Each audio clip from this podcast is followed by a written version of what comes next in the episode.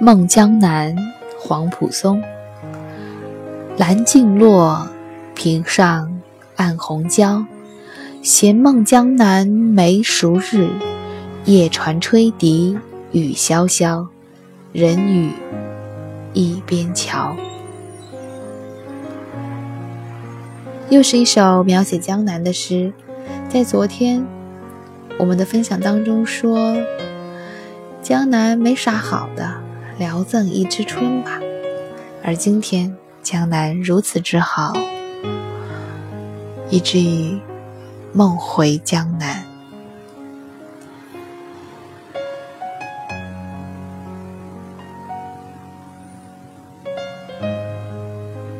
梦中的江南是个啥样的东西呢？夜船吹笛雨潇潇，人语一边桥。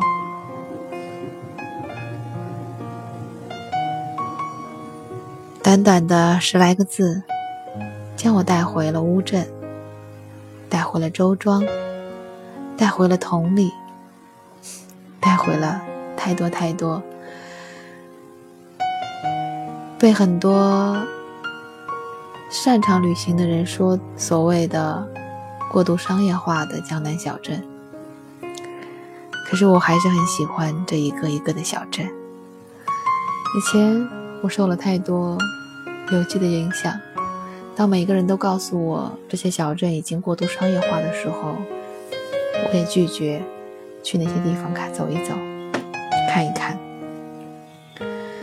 直到这一年多，因为有了宝宝，我每个月都会组织一次家庭的旅行。我们两人带着孩子也去不了很远的地方，一个周末的时间，不过就是周边这些古镇罢了。我几乎已经把江浙沪一带所有的古镇踩了个遍，古镇之间大同小异。不过就是管理水平的差异而已，风景也大同小异。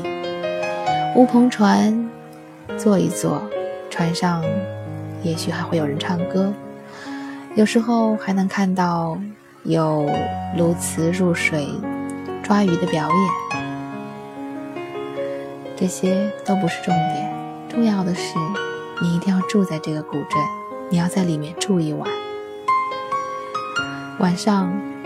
孩子熟睡以后，我推开窗，这才是真正的属于我和这个小镇的时间。那么安静，如果恰好还有蒙蒙细雨吹过的话，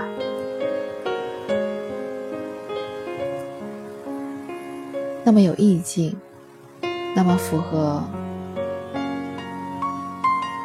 我梦里的江南水乡的样子。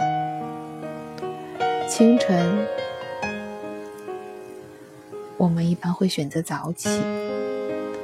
当游人还没有进入景区之前，我们就起床，踩在青石板路上。这个时候，你撞见的没有游人，只有居民，哪怕只是居住在这里的商人。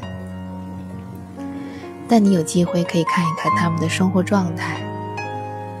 印象中最深刻的是在婺源的那一次。婺源因为它的特殊性，它每一年只有油菜花开的那半个月是旅游季，所以那里几乎没有什么商人，都是原住民，在那一个月半个月的时间经营一些生意而已。所以那个清晨我看到的。是最本源的他们的生活状态。我看见他们蹲在小河边洗衣服，用我小时候见过的棒槌敲打衣服，一下又一下的啪啪作响。我看见他们在河里捞鱼，我想昨晚我吃的荷包鲤鱼，也许就是这样捞上来的吧。空无一人的街道，空无一人的石板路，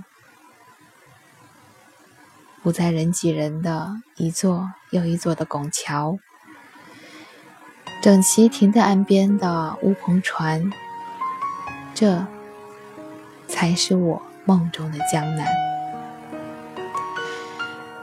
黄浦松，梦江南。